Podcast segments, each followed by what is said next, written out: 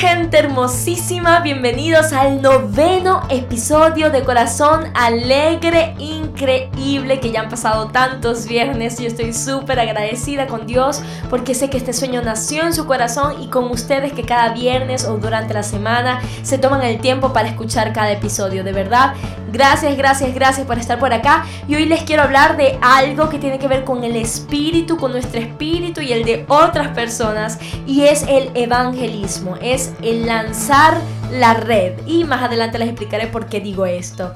A ver, comenzamos, entremos ya en materia. Evangelizar. Hablar de Jesús, compartir las buenas nuevas de salvación, ¿es algo que es para todos o solamente para algunos? ¿Es solamente para los evangelistas o es para todos? Definitivamente nos quitamos la idea de que esto pueda ser algo solamente para las personas más elocuentes o las personas más sociables. Nos quitamos esa idea porque el compartir las buenas nuevas de Jesús, las buenas nuevas de salvación, es para todo hijo de Dios.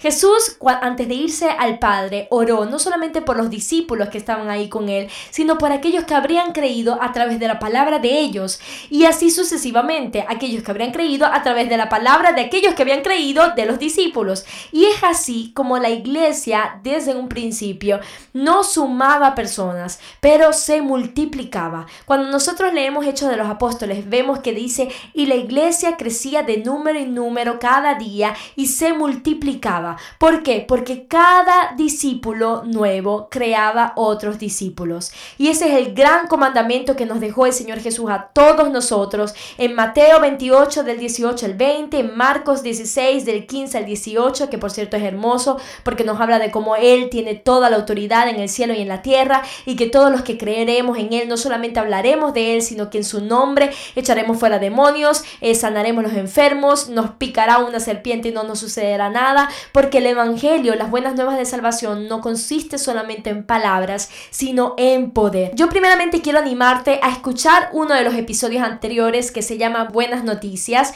para que podamos entender un poco más qué es este evangelio que vamos a presentar. No sea que nos pase que terminemos siendo como un mensajero sin mensaje o un mensajero que no conoce a quien lo envió. No, si yo quiero compartir algo, tiene que ser algo que yo misma entienda, que haya vivido y que esté viviendo para que pueda fluir, para que pueda realmente ser eficaz, traer efecto en las personas. Y ahora quiero darte algunos tips para ti que quieres compartir de Jesús y quizás no sabes por dónde empezar. Y el primero es, recuerda que tú eres un pescador de hombres y lo que debes hacer es lanzar la red.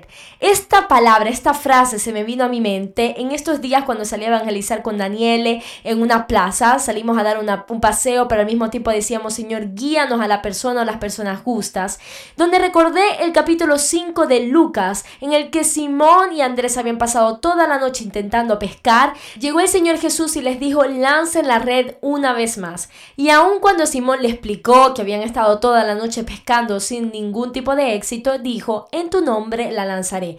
Cuando lo hizo, ¿qué pasó? La red se llenó tanto que se estaba rompiendo. Los pescados buscaban la red para saltar dentro de ella.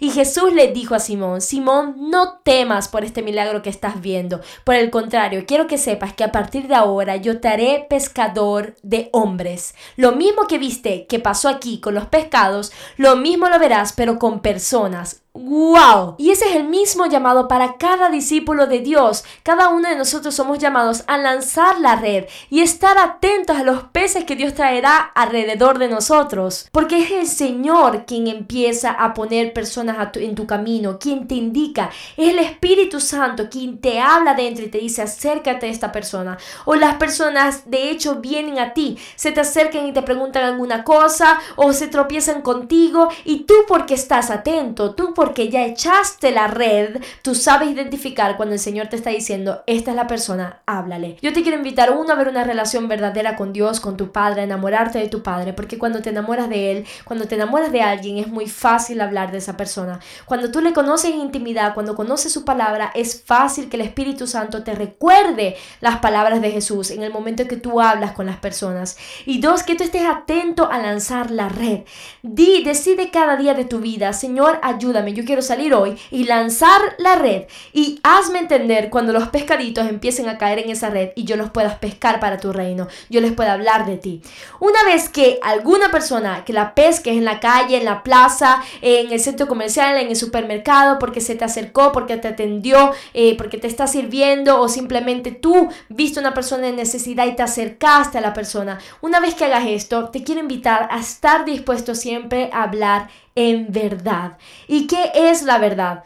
Jesús es la verdad, su palabra es la verdad. Dice la palabra de Dios que conoceréis la verdad y la verdad os hará libres. A veces tenemos miedo de hablar de cosas importantísimas y súper fundamentales y básicas como lo son el pecado, el arrepentimiento, el mundo de las tinieblas como el mundo de la luz, la eternidad, pero es un engaño del enemigo que intentamos ser más buenos que Dios, intentamos solamente conformarnos con decir un Cristo te ama sin demostrar que Cristo ama a las personas. Nosotros vemos que nuestro maestro era uno que no solo iba por la vida hablando, iba demostrando, él servía a las personas, él les mostraba su amor, las escuchaba, él sanaba a los enfermos, él echaba fuera a los demonios ayudaba a las personas en su, en su situación más profunda. En todos los sentidos estaba ahí el Señor para demostrarles que Él los amaba, no solamente decirles yo te amo. Nosotros somos llamados a hacer la misma cosa. Nosotros somos llamados a buscar, predicar un evangelio de potencia porque vivimos un evangelio de potencia, donde yo le digo, Señor, usa mis manos, extiende tu mano para que a través de las mías pueda ponerla sobre los enfermos y ellos sanen. Y que yo cuando de pronto, porque pasa gente, pasa y sé que por lo menos todo el, el, Hijo de Dios que tiene el deseo de verlo lo verá, Pasa que tú evangelizando puedes poner tus manos sobre un paralítico y verlo alzarse en el momento porque tú lo ordenaste en el nombre de Jesús de Nazaret, el nombre que sobre todo nombre, que se alzara y que esa enfermedad se fuera de su cuerpo. Y pasa gente. Y es en ese momento cuando tú demuestras el Evangelio que las personas entienden que Dios las ama. Así que yo te quiero invitar a no limitarte con un Jesús te ama o Dios te ama, sino un estar atento a cuál es la necesidad que la persona tiene, a la necesidad de la persona a la que quieres evangelizar y servirla en el momento. Si es con oración hacerlo, si es con servicio hacerlo, si es económicamente hacerlo, pero sobre todo con la verdad de Jesús habla la verdad y al mismo tiempo no tengas un esquema. Es decir, confía en el Espíritu Santo, alimenta tanto una relación con Dios mismo, que tú confíes que Dios te puede traer las palabras específicas con la persona. Por ejemplo, hace unos días hablábamos con una persona que conocimos en la plaza, una señora, que nos hablaba de cómo ella siempre había sido una buena persona. Ella evidentemente tenía un background católico y conocía a Dios a través del catolicismo, pero mientras ella hablaba, yo recordé la historia del joven rico, de la persona que había hecho siempre todo lo que la ley decía y había sido una buena persona entre comillas, pero Jesús sin embargo vio que algo le faltaba y le dijo, toma todo lo que tienes, véndelo, dalo a los pobres y sígueme. Así que yo empecé a hablar de este pasaje con esta señora para llevarla a entender, no que ella tenía que agarrar todas sus riquezas y venderlas y darlas a los pobres, sino que ella entendiera que para Jesús no servía solamente que nosotros fuéramos una buena persona, sino que Él tenía un llamado para cada uno de nosotros, que era el de seguirlo, el de abandonar nuestra vida anterior para seguirlo sin que nada nos impida. Seguirlo quiere decir seguir sus palabras, obedecer sus palabras, conocerlo a Él, conocer su Espíritu Santo y dejarnos guiar por Él. Y me di cuenta que a pesar de que ella no es una persona espiritual, estaba comprendiendo esta verdad. Después ella se tuvo que ir, pero sé que la semilla quedó sembrada, por eso es que les digo, hablemos con la verdad. No solamente el ABC del Evangelio, sino también tantos pasajes en la Biblia que pueda venir a tu mente, que pueda bendecir a la persona y la pueda ayudar a entender lo que Dios está pidiendo en específico de cada una de ellas, porque cada persona es diferente. Y quiero darte otros dos simples tips importantísimos como lo son hablar con tu testimonio. No solamente hablar con verdad, sino usar tu testimonio, tu antes y tu después. Enamórate de tu historia y compártela con amor a las personas, porque nadie podrá decir que no es cierto. Te invito a leer Hechos de los Apóstoles, que es el libro por excelencia donde nos enseña cómo los discípulos, llenos de Espíritu Santo, iban por doquier hablando de Jesús. Y no solamente hablaban usando la Biblia, la Torá, sino hablaban también usando sus testimonios. Pablo mismo decía, yo antes era y ahora soy. Y eso impactó la vida de miles y miles de personas. Y sin temor habla de la libertad del pecado, la libertad en Jesús, en la que no existe más el pecado como Señor de tu vida porque no te domina más.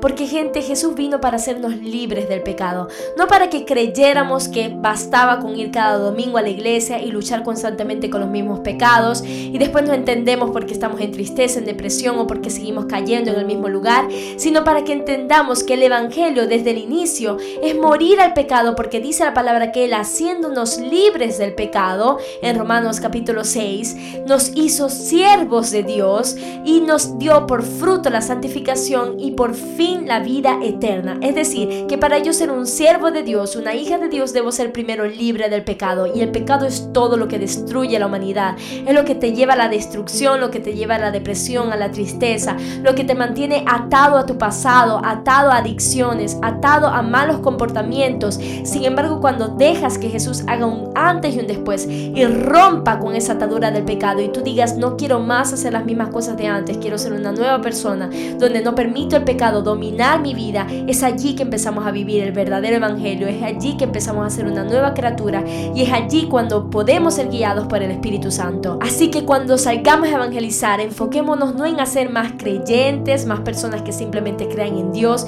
sino en personas transformadas que se arrepintieron y empiezan una nueva vida con Cristo Jesús. Y el último tip por hoy es no desaproveches ninguna oportunidad.